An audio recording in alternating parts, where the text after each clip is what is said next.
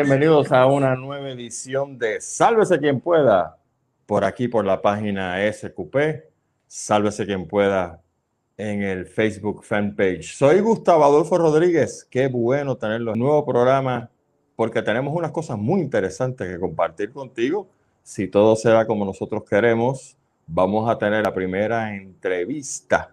Va a estar nuestro querido amigo Gilberto Albero, doctor Chopper, Hablando sobre un tema que necesitamos tocar porque precisamente esta semana eh, todos ustedes están enterados de lo que sucedió en el estado de Texas, donde vino este lo llamado vórtice polar y literalmente apagó ese estado completamente, uno de los estados más ricos que tiene Estados Unidos.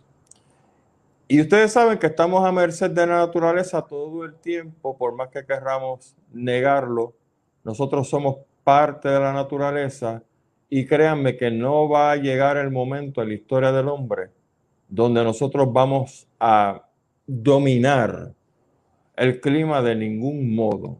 La naturaleza es una fuerza inteligente y cuando tiene que buscar su balance, lo que llamaban los griegos su homeostasis, homeostasis, lo va a hacer.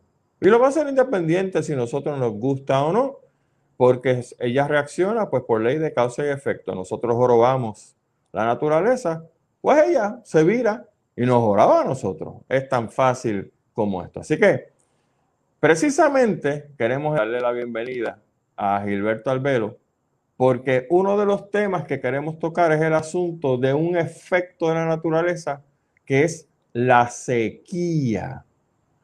Como nosotros en Puerto Rico, año tras año, metemos las patas con el asunto de, no prepararnos ni para sequías, ni para terremotos, ni para huracanes. Y prepararnos para huracanes no es solamente comprar un montón de latas de salchicha y guardarlas. Va mucho más allá. Eh, prepararnos para lluvias torrenciales. Usted sabe cómo es esto. Pues nosotros lo que queremos es básicamente añadir a nuestro querido amigo don Gilberto Alberto, doctor Chopper, para que nos hable sobre el asunto de cómo prepararnos para la sequía. Y esto fue en base a una conversación que tuvimos hace, hace una semana sobre el asunto de estos aditamentos que se utilizan para guardar agua. Y quiero que Gilberto pues, nos hable sobre eso. Bienvenido a Sálvese quien pueda.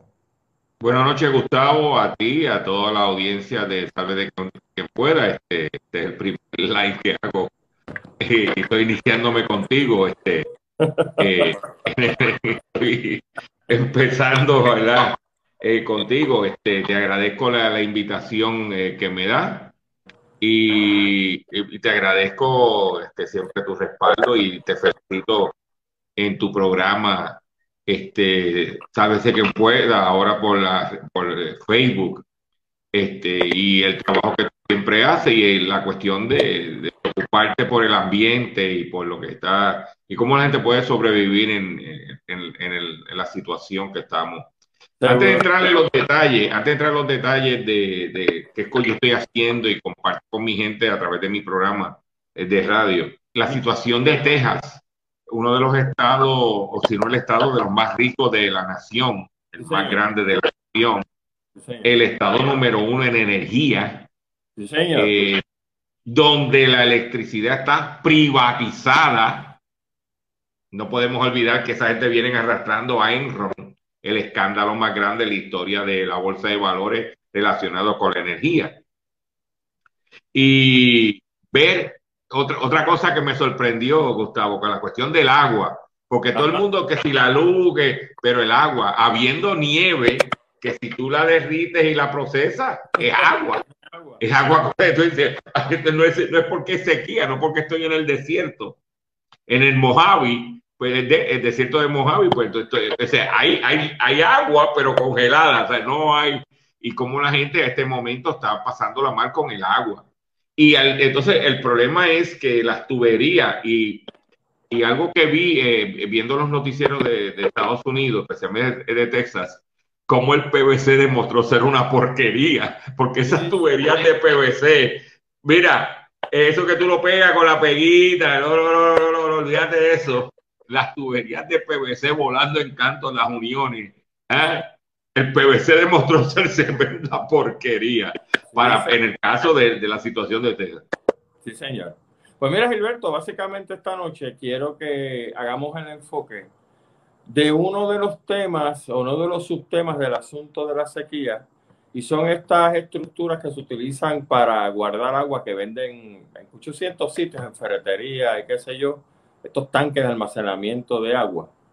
Porque tú mencionaste unas cosas muy interesantes que quiero que compartas con el público, pero primero que nada vamos a hablar entonces de eso mismo, ¿no? Ese tipo de, de, de container, de tanque que se utiliza para guardar agua de cisterna. ¿Cuáles son las diferencias, ya que tú dominas el tema de la economía y por supuesto el tema este de, del consumidor? ¿Cuáles son las diferencias entre las diferentes cisternas dependiendo de la utilidad y la necesidad que tengamos cada uno de nosotros en nuestra familia. Sí, mira, este, dependiendo el, el, el, volumen o los integrantes de la familia, es el tamaño de la cisterna que tú debes tener. Claro, nunca puede ser de menos. Mientras más tú tengas, por ejemplo, en casa somos dos ahora porque el hijo de nosotros se, se graduó y se, se mudó, pero yo tengo mil galones de agua en cisternas nada más. Entonces yo tengo dos tanques, uno de 450 y uno de 550. Yo tengo mil galones de agua.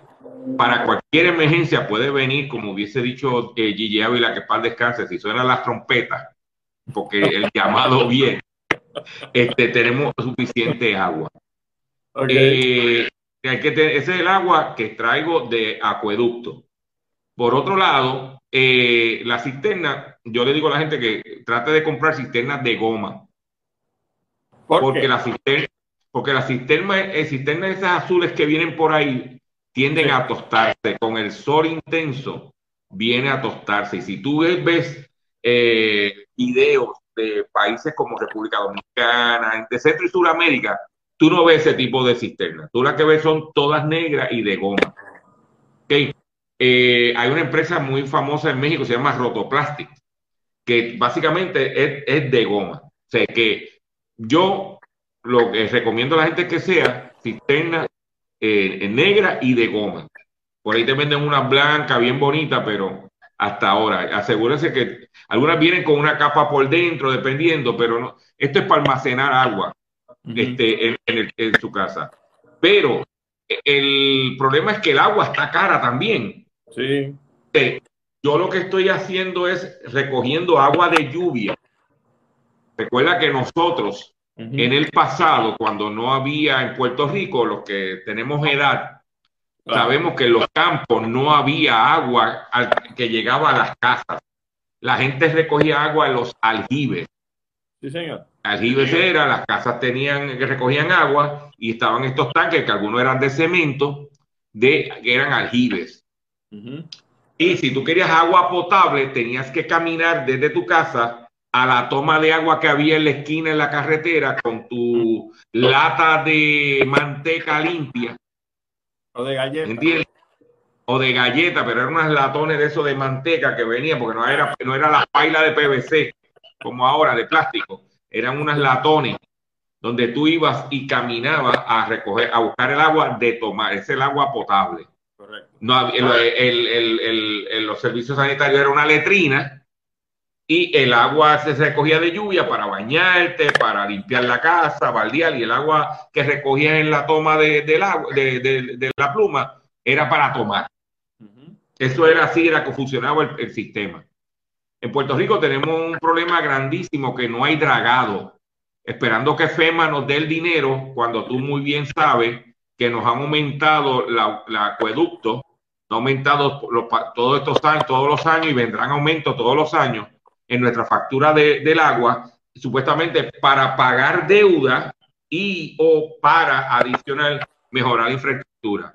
El problema que tiene el gobierno es que al ver menos gente, tienen una infraestructura para cuatro millones de, de ciudadanos, cuando verdaderamente hay un millón, cuando habían eh, pues, una infraestructura para 10 mil, hipotéticamente hablando, 10 mil negocios, y hay 5 mil, se le ha bajado la facturación. Correcto y le ha bajado los ingresos, le ha bajado el consumo y entonces están hasta aquí en y, y, no dragan, esperando que FEMA le dé los chavos. Pero que nosotros no podemos cruzarnos de brazos y ¿qué es lo que estamos haciendo? Recogiendo agua de lluvia. Pueden ver en mi Facebook un, un, live que yo hice donde yo compré un dron de esos que te venden en la carretera, que por cierto, negro, porque se ve, porque el sol, el, negro no, no entra como si fuera blanco o como si fuera azul, primero, y segundo, que eh, no se ensucia, o sea, no se ve sucio por fuera. Ah, bueno, sí. El blanco tiene que ponerse amarillento y el azul tiende a desteñirse. Correcto. ¿Eh? De que estéticamente también tiene esa situación. Negro sellado, solamente dos boquetes arriba y le hice un yo le hice un boquete para una plumita y estoy recogiendo 55 galones en el área eh, sur eh, norte de mi casa y en el área sur tengo un recipiente que había comprado en Costco hace como cinco años que lo pones debajo del desagüe y recoge, de ahí tengo 45. De que yo tengo, estoy recogiendo ahora mismo 100 eh, galones de agua, que es el que utilizo para las matas para el jardín, para el huerto casero que tengo, estoy utilizando y cualquier emergencia, un inodoro, este, hay que lavar ropa, puedo conectar una manguera. Correcto. Y estoy en ese proceso y estoy en el proceso de ampliarlo, pues estoy experimentando, estoy en proceso de ampliarlo, por lo menos poner dos drones más en el área norte, en el área, perdóname, eh, este de la casa, eh, para recoger por lo menos eh, dos drones más, recoger y tener alrededor de 200 galones de agua de lluvia. Eh, con 200 galones de agua de lluvia, más mil que tengo en el techo de la cisterna, puede sonar las trompetas, el saxofón, lo que sea, y nosotros estamos preparados para una situación, porque el agua, como tú muy bien has dicho, las guerras del futuro son por el agua, no es por el petróleo, porque los carros vienen eléctricos y vienen el, el, o sea, es por el agua. El problema principal ahora mismo en Texas ha sido el agua. Agua. Entonces, nosotros tenemos... Pero una pregunta, la mayoría de los techos en Puerto Rico son planos. Exacto. ¿Cómo tú te las arreglas para poner tubería para que el agua corra y entonces llegue a los drones que tú tienes? Porque eh, aunque los techos son planos, todos los techos en Puerto Rico, que la mayoría son planos, especialmente los de urbanización, tienen como un murito y, y si están de los desagües tapados, el agua se emposa. O sea, que el agua corre. Okay. Y yo lo que hago es que en vez de que el agua que corra, tú tienes dos alternativas. En mi casa, yo había conectado todos los desagües en un lado de la casa, salía por la marquesina, por un tubo hacia la calle y por el otro lado de la casa salía por el o por un tubo a la calle también. Esos dos tubos drenaban en vez de tener diferentes desagües, yo lo centralizaba y entonces toda esa agua salía para esos sitios. ¿Qué pasa? En vez de salir toda el agua para la calle, después que llegue mi tanque, el sobrante, lo que le llama el americano el overflow, es el que sale a la calle. Pero ya yo, entonces, ¿qué pasa? Yo vivo en, en Guainabo y en Guainabo llueve muchísimo. Sí. Entonces, ¿qué pasa? Yo estoy recogiendo el agua por eso es que no, no me mandé a poner muchos muchos drones por si a lo mejor no podía recoger para tanto dron. Entonces empecé primero con un recipiente, empecé experimental y después le añadí el otro que yo mismo lo monté y lo que me costó el dron fueron 30 pesos. Correcto. Y más el tubo, porque ahora que está lloviendo es el momento de comprar el dron. Sí no salga, o la cisterna, no salga cuando anuncien sequía, porque te le meten 100 pesos más, o el dron de 30 pesos vale 70. Así mismo. Así Entonces, ¿qué pasa? Eh, eh, eh, así es que yo, yo, lo, yo lo manejo.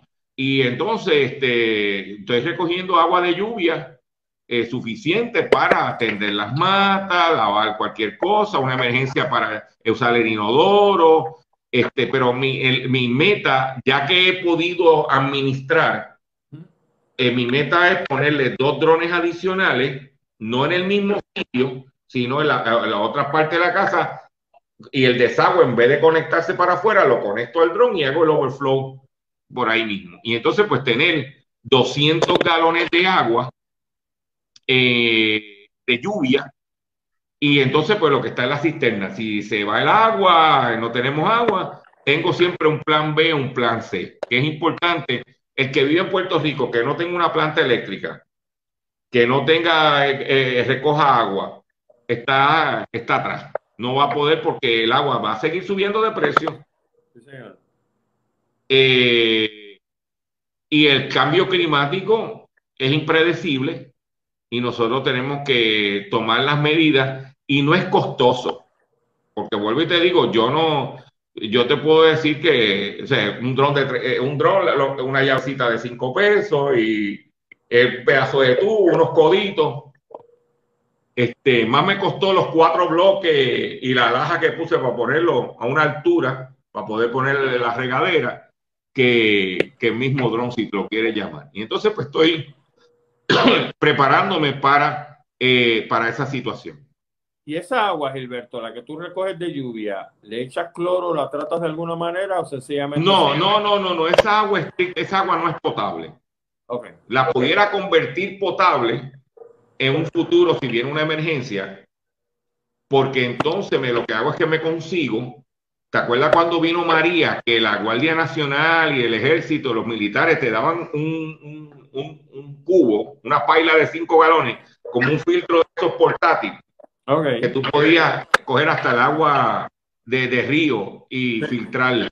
Este, pero en este momento, esa agua lo que se utiliza es para el huerto casero, algún tipo de limpieza, eh, porque de momento, recuérdate que la estructura de acueducto es lo siguiente.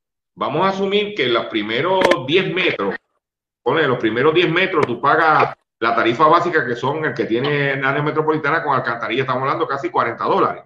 Sí. Para poner un e-, ejemplo. Pero si tú excedes estos 10 metros, el agua te la cobran más cara y tú lo que estás tratando es de no, recuérdate, los que la, gente como yo, que somos eh, retirados, que vivimos seguro social, tenemos que mantener los gastos lo más controlados posible. Entonces yo tengo que tratar de bregar de no, de no subirme en exceso porque me sale mucho más cara. Eso es lo que la autoridad no quiere. Supuestamente lo hicieron así para que no consumiera. Que eso es gracias a Aníbal Acevedo Vilá, que nos clavó con la factura del agua. Con los bloques 1, bloque 2, bloque 3. Entonces, pues tú lo que estás tratando es de, eh, entonces otras cosas para el huerto casero, para tus matas, el agua de lluvia es mucho mejor porque no tiene el cloro ni los demás químicos. Cierto, cierto. Para eh, eh, que puede hacer, dañar las matas. Y la situación del agua se está poniendo bien difícil. el otro día compartí en mi programa, que lo hablamos tú y yo, de cómo este individuo, estos hackers, se metieron en la Florida, en una planta de agua y se, se metieron y alteraron la, la computadora que controlaba la fórmula de los químicos, que si no se dan cuenta podía haber matado un montón de gente eh, de la ciudad. Cierto. Entonces, en la situación del agua eh, eh, es una situación que, que tenemos que darle prioridad porque verdaderamente eh, a, corto y mediano plazo la cosa no se ve muy, eh, muy saludable y la alternativa para resolver el problema, que tú y yo lo podemos hacer porque yo lo estoy haciendo yo, yo, iniciativa mía, este, es lo más eh, económico posible. O yo quisiera salirme de energía eléctrica y poner paneles solares, pero tú sabes que es muy costoso. Entonces, no, no lo puedo hacer en este momento. Pues yo prefiero entonces lo que yo puedo controlar, que me va a costar poco, que cada uno en su casa puede poner en uno de los desagües, puede poner un droncito y recoger agua de lluvia. El filtro que yo le puse, un filtro de esos de, de, mesh, de esos de, de huequito que te ponen en la, en la eh, que, te, que, tú pones en el fregadero para que no se meta la comida por ahí. Este, dice que tú puedes hacerlo tú y es una alternativa muy costo efectiva que para, para tú atender un problema que podemos vivir sin luz, pero sin agua, no podemos vivir. O sea que el agua es vida. Así mismo. Entonces, Gilberto, está recomendando que dos personas que vivan en una unidad familiar, una cisterna de aproximadamente 500 galones debe ser suficiente, ¿correcto? Sí, 400, 400 galones, porque tú no sabes, eh, vamos a asumir que un, eh, pues te vas a bañar, vas a cocinar, vas a lavar ropa, pues una cisterna, lo que pasa es que si el precio entre la de 450 galones y 550, la diferencia son 50 pesos, pero la bomba es lo mismo, la conexión es lo mismo, todo es lo mismo. Pues yo me voy con la de siempre tener un poquito más, no hace, no hace daño. Correcto. Tampoco, tampoco es que te mande a botar y a malgastar el agua. Son dos cosas, entonces, pero es bueno siempre tener un poquito, porque no tanto eso. Vamos a asumir que eh, tu, tu papá no tiene cisterna en su casa, tú tienes cisterna en tu casa, tienes agua, tú, y no, él no puede bañarse, ven para acá, te bañas en casa, resuelves acá, ¿entiendes? Entonces tienes la capacidad para cumplir eso, ¿entiendes? Por ejemplo, yo tengo la, eh, la, la, suficiente agua porque de momento, pues el hijo mío vive en un apartamento, de momento no hay agua, cualquier cosa, y arranca para acá, bañate en casa, y te, porque acá en casa hay agua, hay agua, que es importante tú, tú tener, pero si todo el mundo en su casa se compra un dron 35 pesos, 40 pesos, que diga food eh, grade, que son los que se utilizan para eh, traer este siropes y cosas para procesar alimentos. Eh, y lo pones en tu casa, le haces un boquetito por el lado con una llavecita y tiene, recoge, no empieces en grande. Si vas a recoger agua de lluvia, no empieces en grande, empieza, gatea primero antes de caminar yo empecé con un recipiente, ¿eh? ahora eh, eh, hace unos un par de meses atrás le añadí el dron y ahora estoy contemplando cuando prepararme, cuando venga la temporada de la sequía, que ya está por ahí dando, porque aquí deja de llover una o dos semanas, como los embalses no están dragados, enseguida te ponen en el mapa de que hay sequía. Entonces, preparándome este, para comprar lo que este, cada vez que voy en la calle, me veo y si veo un dron eh, negro, me paro y lo compro. Lo que pasa es que los que he visto son blancos y azules y no, no, no, no, no, me paraba a comprarlo. Pero tan pronto vea en la calle un dron eh, negro a 35 pesos, lo compro, lo monto en el carro y me lo traigo. Oye, Gilberto, pero mencionaste hace poco la palabra bomba. Eh, ¿Cuál es la diferencia entre las bombas y cómo yo sé que la bomba que yo estoy comprando es la mejor para lo que yo quiero, que es repartirle agua a mi familia? Mira, en el mercado hay dos, hay dos alternativas de bomba. No te estoy hablando de marcas ni de caballares. Está la bomba tradicional, la que tiene el tranque presurizador. Tradicionalmente el tranque presurizador es en metal. ¿Ok? Que algunas veces está al lado, otra vez perdón, está arriba de la bomba, acostado. Y está lo que se llama el presurizador digital. Yo tengo el presurizador digital. ¿Por qué? Eh, porque el, el de metal, que lo he tenido antes, cogemos. Cogemos. Oh, ok. Entonces, al coger modo, tiene que, tengo que estar cambiándolo. Y tengo que estar entonces trepándome arriba, tirarle un poquito de cera de carro para que el agua. Eh, entonces yo estoy con el digital, que es mucho más, eh, eh, en el caso mío, de, yo, o sea, recuérdate que yo te estoy hablando de la experiencia mía como consumidor. Este, y entonces pues me, me, he ido con el digital. La bomba es la misma. Lo único que cambia es cómo lo voy a presurizar o con el tanque de metal o con la, el presurizador digital. Y entonces, pues yo hasta ahora mismo me he ido con el digital y hasta ahora me ha dado resultados. Y, y, no, y no, no me puedo quejar.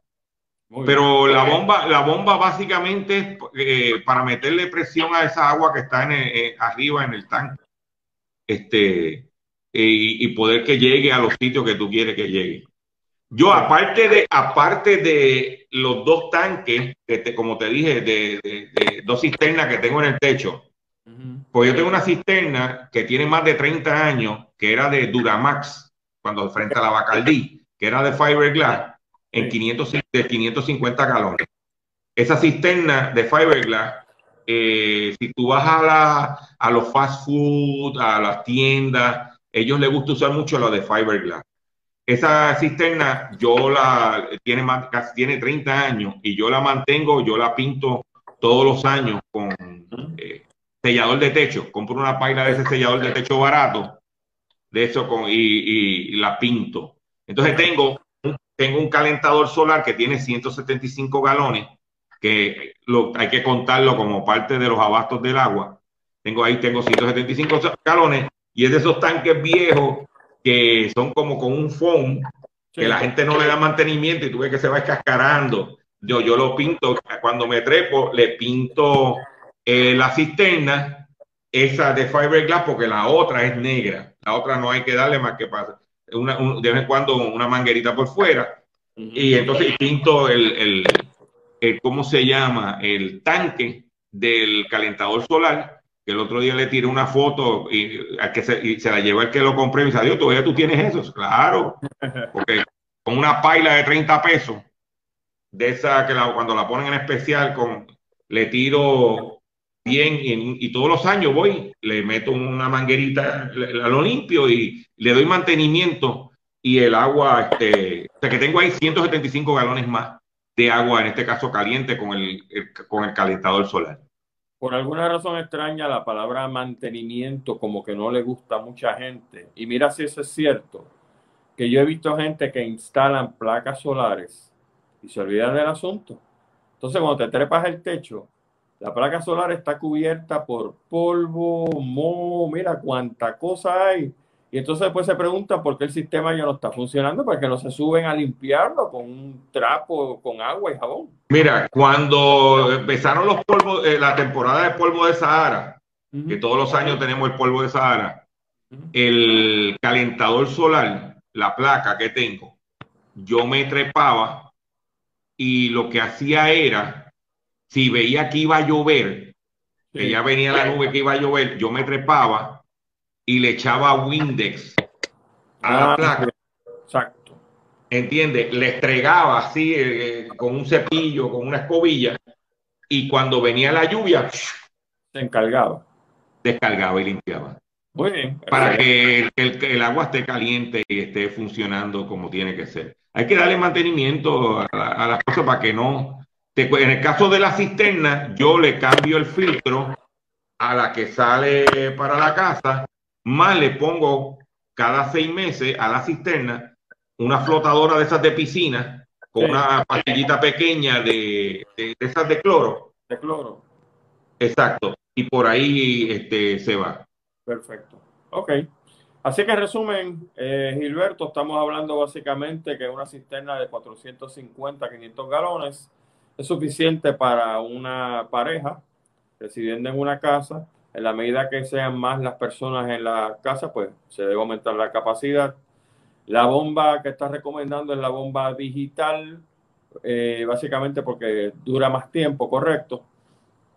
Eh, porque no tiene que estar uno con la pejiguera, que si me coge mo, que si el salitre, que eh, es más, estamos hablando una bomba con, eh, vale 175 pesos con, con, el, con el presurizador, digital y con el tanque vale igual, o sea, con el tanque tradicional, por ejemplo, eh, Sams trajo una de, de, medio caballo con el tanque tradicional en 175 pesos. ¿Me entiendes? no, no, no se hizo porque era más barata. Correcto. La alternativa digital a la alternativa de, tradicional. Se hizo por la cuestión de que tú no quieres, porque ya me ha pasado, de que el tanque me coge mo, entonces tengo que salir a comprar un tanque y el tanque muchas veces está carito. Ok. Entonces, pues yo lo que prefiero es, mira, la pongo digital y que, y que me funcione eh, como tiene que ser. La bomba es la misma, lo que cambia es el presurizador, que es, que es digital. Y para las personas que quieran ver cómo instalar un sistema de captura de agua de lluvia, tienes un video en tu página Dr. Chopper en Facebook, ¿correcto? Sí, yo tengo, yo hice un live enseñándole a la gente lo que hice. Ok. porque, mira, yo no soy ingeniero, yo no soy plomero, yo yo soy un consumidor común y corriente que estoy tratando de sobrevivir en esta jungla. Como todos. Y lo que, entonces, ¿qué pasa? Antes de yo hacer lo que hice, yo me chupé como 200 videos en YouTube de gente haciendo. Y cuando yo vi un tipo que hacía, mira, que hacía un boquete arriba grandísimo con el taladro. Sí. Pero la cosa esa para hacer el boquete vale 40 pesos. Yo dije, no puede ser. Entonces empecé y vi, vi todo lo que tú te puedes imaginar y yo dije, yo no voy a hacer ninguno de ellos. Yo voy a hacer el que yo entiendo que me aplica a mí. Claro, claro. Entonces yo vine, cogí el tubo bajaba, yo dije, corté el tubo, le puse un codo, le puse, entonces en vez de hacerle boquete, me fui a, a National, como eso es de dos pulgadas, creo que es dos pulgadas, pulgada y media. Sí. Eh, viene uno que es como con rosca. Sí. Un conector con rosca. ¿Entiendes? Entonces eh, compré el conector y lo enrosqué en, la, una de las salidas, pues tiene dos, los, drones tienen dos, dos tapas, una que está abierta porque la rompe cuando van a descargar y la otra está fija. Enrosqué ahí y cayó. Yo dije, estamos bien. Y ahí mismo cogí, conecté y puse entonces cuando se llene el dron de agua, el agua tú sabes que busca por dónde escapar. Sí, señor. Eh, por ahí mismo le puse el conector para que volviera a conectar al desagüe y el, exceso, que le llaman el overflow, corriera por ahí. Ok. entonces se llena, no estéticamente está bien, no, no y, funciona. Le puse una mallita de esa que ponen uno los fregaderos ahí para que coge el agua, o cualquier, eh, cualquier partícula que viene del techo. Y no lo pegué, no lo puse fijo, porque yo cada uno es al mes, desconecto para ver y limpiar el, el filtrito y a ver qué tiene. ¿Entiendes? Y, pero está ahí, está funcionando eh, y está todo en el, en el live que, eh, en mi Facebook. Pero lo hice yo, este, yo mismo. O sea, este, recuérdate que si no aprendemos a sobrevivir, y tú que eres geólogo y sabes lo que está pasando, el agua, la situación del agua a nivel local y mundial está grave. Sí, señor. Y no se, va, a poner peor. señor. Porque mientras el gobierno de Puerto Rico no haga los dragados adecuados para poder recoger agua. Mantenimiento. no, exacto, nosotros, porque mira lo que ha pasado a nosotros, en la época del pasado, como te dije, las casas tenían aljibe y cada casa era responsable de recoger su agua para su familia. el gobierno dijo, no, no, no, no, yo me voy a encargar de proveerte agua. Yo te voy a tirar una tubería bajo la autoridad de acueductos alcantarillados. No, no tienes que pasar trabajo. Olvídate, tú estarás poniendo aljibe. Tú vas, yo te voy a dar a ti el servicio y lo que te voy a cobrar eran cuatro pesos, cinco pesos, diez pesos. Y tú decías, pero acá, ¿para qué yo me voy a poner en esa? Pero ya no es cuatro pesos, ya no es cinco pesos. Y segundo, no han hecho dragado. Entonces, ¿qué ha pasado? Que nosotros, los ciudadanos que vivimos en Puerto Rico, nos hemos tenido que el agua que se supone que el gobierno a través de la autoridad almacene en los embalses, han pasado esa responsabilidad a nosotros. ¿Eh? O sea, yo tengo que tener agua almacenada porque el gobierno no tiene la capacidad de almacenarla. ¿Ve? Entonces, ¿qué pasa? Como me, me pasaste el tostón a mí, pues yo voy a bregar con eso. Entonces ahora si todos los, si todos los consumidores en Puerto Rico empiezan a recoger agua de lluvia, como tiene que ser, ah, no me vengas a meter, no vas a meterle el impuesto a la lluvia, ¿tú me entiendes? Como quieren hacer el impuesto al sol. Y nosotros tenemos que, si empezamos a recoger agua de lluvia, no para tomar, porque mira lo que está pasando. A pesar que tú recibes agua de la calle, ¿ok? Aquí lo que eh, eh, todo el mundo tú ves al supermercado y lo que hace es comprando cajas de agua. Y aquí viene una pandemia y la gente lo que hace es una, una emergencia o algo y todo el mundo va a comprar agua. Entonces tú no estás tomando agua de acueducto. El agua de acueducto que tú estás utilizando es para lavar ropa, el inodoro, a lo mejor fregar, pero no, no te la estás tomando. Entonces, ¿qué hace? Me estás pasando la responsabilidad al consumidor del agua que me estoy tomando, del agua que tengo que almacenar obligado porque tú no tienes la capacidad de almacenarla. Y si nosotros no nos damos cuenta de eso y no hacemos lo que tenemos que hacer, cuando venga la situación, no estamos preparados. Sí, señor. Y esto es básicamente el, el, el, el, raciocinio de por qué estamos haciendo lo que estamos haciendo. Y por eso digo, mientras menos dependa del gobierno, mejor. Amén. Amén. Entonces yo recojo mi agua de lluvia, tranquilito, para regar mis matas, para ciertas cositas, y una emergencia, y, lo ideal sería en un futuro yo ser autosuficiente en el agua, porque se puede hacer, porque en las Islas Vírgenes, que no hay embalses, la gente vive del agua que recoge de los techos. Sí, señor, así mismo. Pues Gilberto ha sido muy amable de verdad en estar con nosotros esta noche. Gilberto, mis amigos, está todos los días a las 2 de la tarde a través de X91 allá en X61, X61 Radio. Y W eh, Fajardo. El 1480M Fajardo. También me puedes escuchar el programa por mi Facebook, este, que está a las 2 de la tarde. Estamos de lunes a viernes. Eh, tenemos un Facebook Live los sábados que se llama Haciendo la compra con Dr. Chopper. Eh, y hacemos ciertos Facebook y ciertas cositas este, cuando lo amerite, pero no, no, nos mantenemos, tratar de mantener un, como tú, un itinerario. Mira, tú estás los nueve, los, los domingos a las nueve de la noche. Y todo el mundo quiere buscar a Gustavo, sabe que a las nueve de la noche, sabe quien pueda, está en, en, en, su Facebook Live. Claro que sí. Así que pues, estamos, pues nos vemos. Saludos a todos los que nos. cuatro gatos los que me ven a mí. Recuerda, tú tienes más audiencia que yo. Nos vemos hasta el próximo eh, live. Ahora una Cuídate. Gracias, gracias por todo. Muy amable.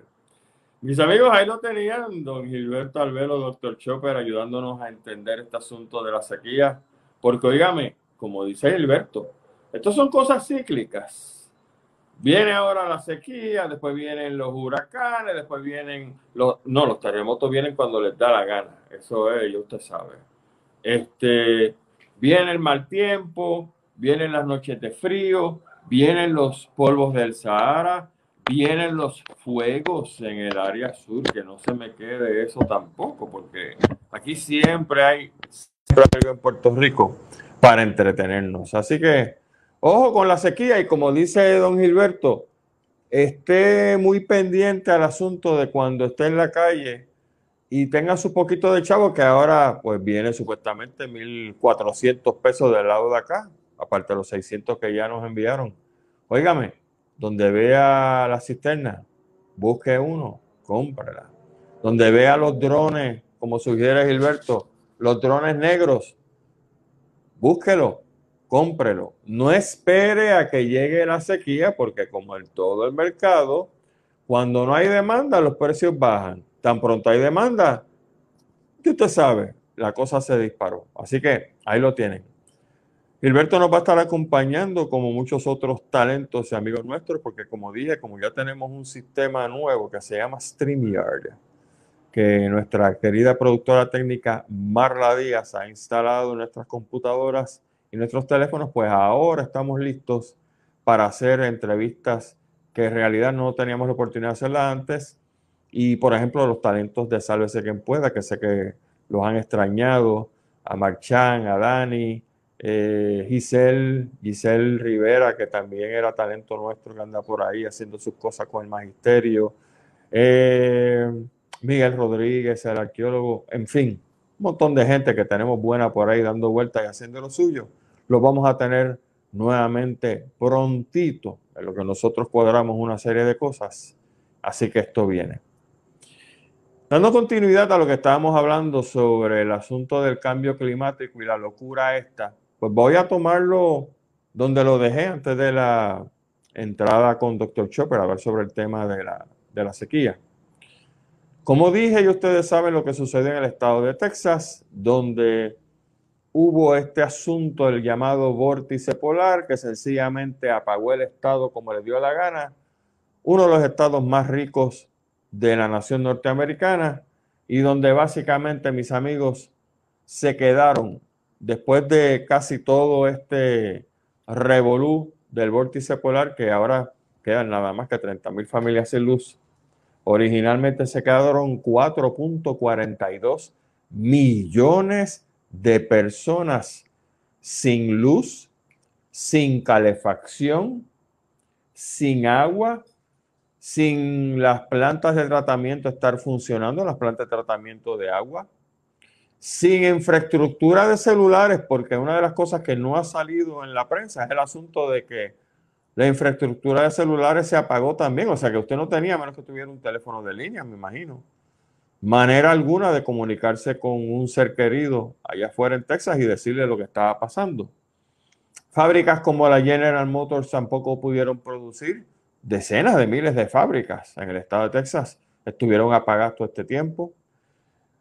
Se calcula que 40% de la producción de petróleo en Estados Unidos se dislocó porque era producida precisamente en el estado de Texas. El gobernador tuvo que llamar a la Guardia Nacional para que interviniera, para ayudar en la repartición de alimentos, de agua, etcétera.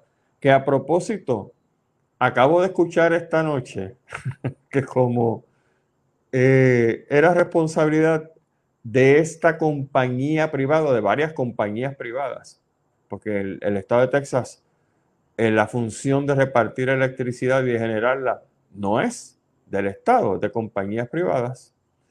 Pues la gente, como entiende que hubo una negligencia, se ha virado y prepárense en las Cortes de Texas para las demandas que vienen por cientos de miles de millones de dólares, porque todo el mundo va a probar que por culpa de estas compañías eléctricas que no se prepararon para este vortex polar o vórtice polar, hasta gente murió, señoras y señores, ahí en ese estado.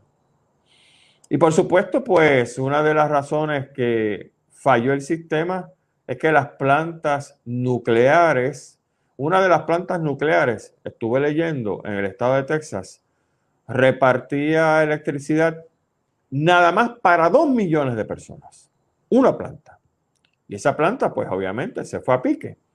Y la pregunta es, ¿por qué? Bueno, porque sencillamente, a diferencia de las plantas nucleares en Rusia, que se preparan para estos sistemas eh, fríos intensos que vienen todos los años, pues aquí no se prepararon.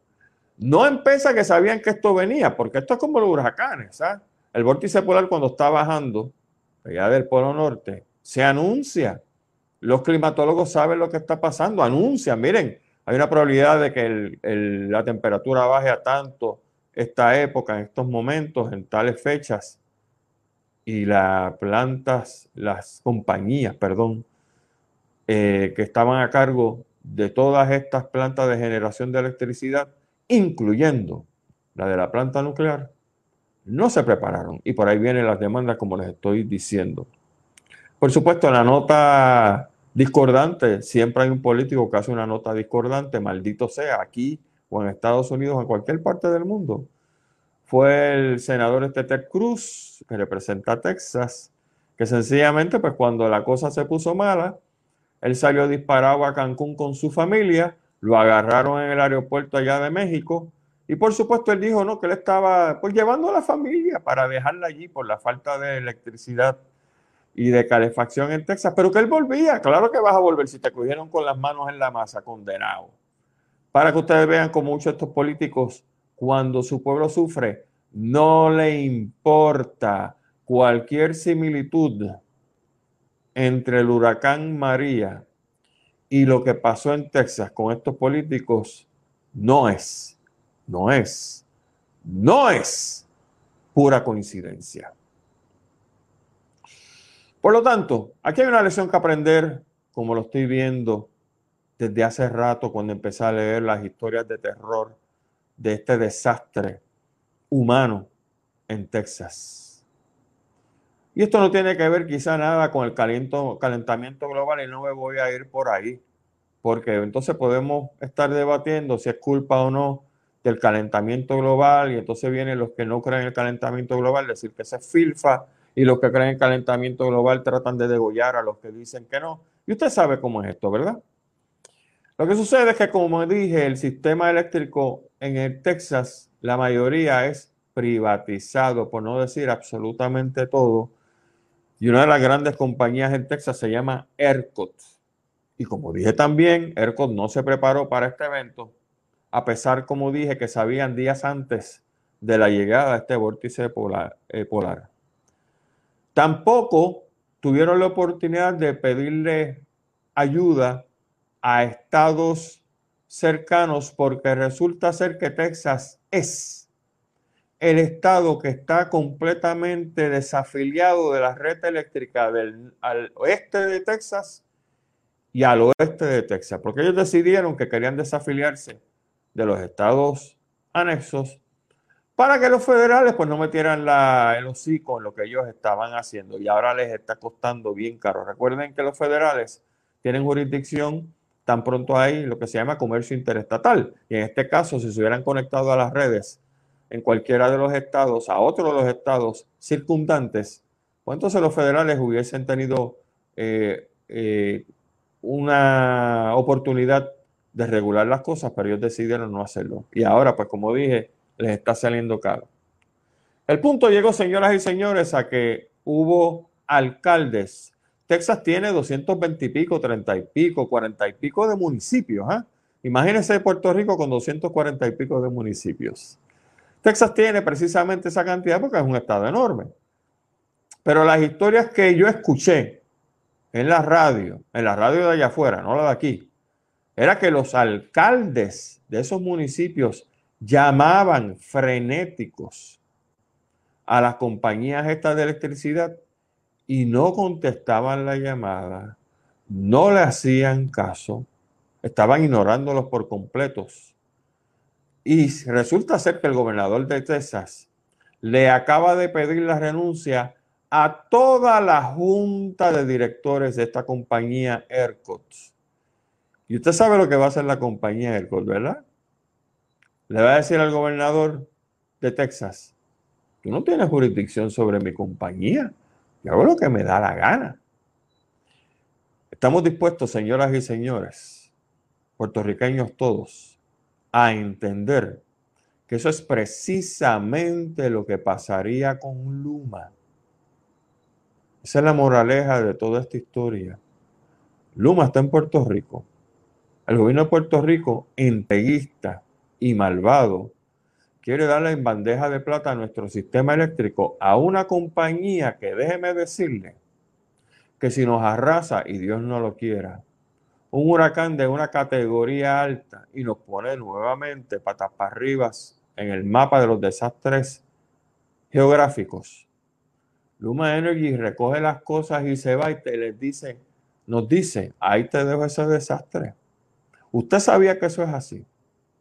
Entonces, ¿cómo es posible que un gobierno, no sé si decir idiotizado, entreguista, morón, como diría mi querido amigo Jorge Seijo, piensa que hacer lo mismo que le acaba de pasar a Texas en Puerto Rico nos va a beneficiar en algo, porque ya Luma dijo que lo primero que viene es un aumento en el costo de electricidad para Puerto Rico. Pues por supuesto que sí, ellos no son monjitas de la caridad. Ellos vienen a lo que viene cualquier negocio, a ser chavo. Y hacer chavo a cuenta de nosotros. Y este contrato con Luma es tan perverso que encima que nos exprimen todo el tiempo que quieran, cuando se forme la de Dios es Cristo aquí con un evento natural, ellos tienen completa potestad para irse. Dígame usted en qué mente malvada, en qué mente de HP puede caber hacer un contrato con una compañía, la que sea, y que el pueblo de Puerto Rico se lo lleve el diablo. ¿Verdad que estamos, como dicen precisamente los americanos, back in square one? Por eso fue que votamos por el PNP. Por eso fue que votamos por el PPD. Para que nos hagan lo mismo. Puerto Rico tiene que ser la jurisdicción más grande en el planeta donde el sadomasoquismo impera.